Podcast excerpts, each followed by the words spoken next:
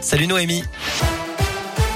Salut Cyril, salut à tous. On jette un œil au trafic et on commence avec une bonne nouvelle puisque pour l'instant il n'y a pas de perturbation majeure à vous signaler sur les routes de la région.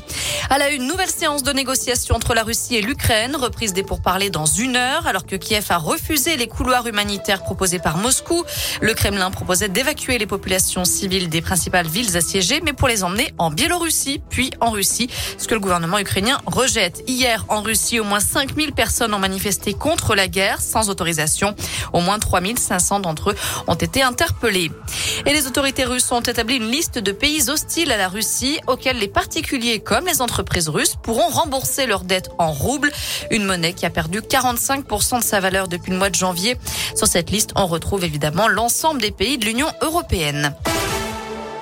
Retour en France, attention à cette grève. Demain, mobilisation à l'occasion du 8 mars, journée internationale des droits des femmes.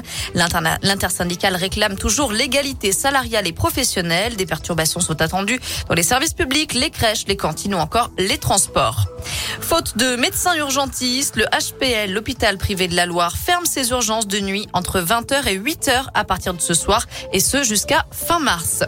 Il avait obtenu son permis deux mois plus tôt. Un conducteur de 18 ans a été arrêté vendredi matin en très grand excès de vitesse en Haute-Loire. Selon le progrès, il roulait à 172 km heure sur une route de Blavozy limitée à 110, sachant que les jeunes conducteurs en permis probatoire ne doivent pas dépasser les 100 km heure. Son permis a donc été retiré et il comparaîtra prochainement devant le tribunal.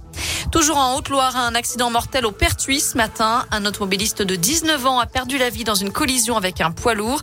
C'est le deuxième drame de la route en seulement trois jours dans le département. Ils sont 12 à vouloir le poste. La liste officielle des candidats à l'élection présidentielle a été dévoilée ce midi. Les Français auront le choix entre Nathalie Arthaud, Fabien Roussel, Emmanuel Macron, Jean Lassalle, Marine Le Pen, Éric Zemmour, Jean-Luc Mélenchon, Anne Hidalgo, Yannick Jadot, Valérie Pécresse, Philippe Poutou et Nicolas Dupont-Aignan. Premier tour le 10 avril prochain. Les obsèques de Jean-Pierre Pernaud seront célébrées mercredi à Paris. Une cérémonie religieuse se déroulera à partir de 11h à la basilique Sainte-Clotilde dans le 7e arrondissement.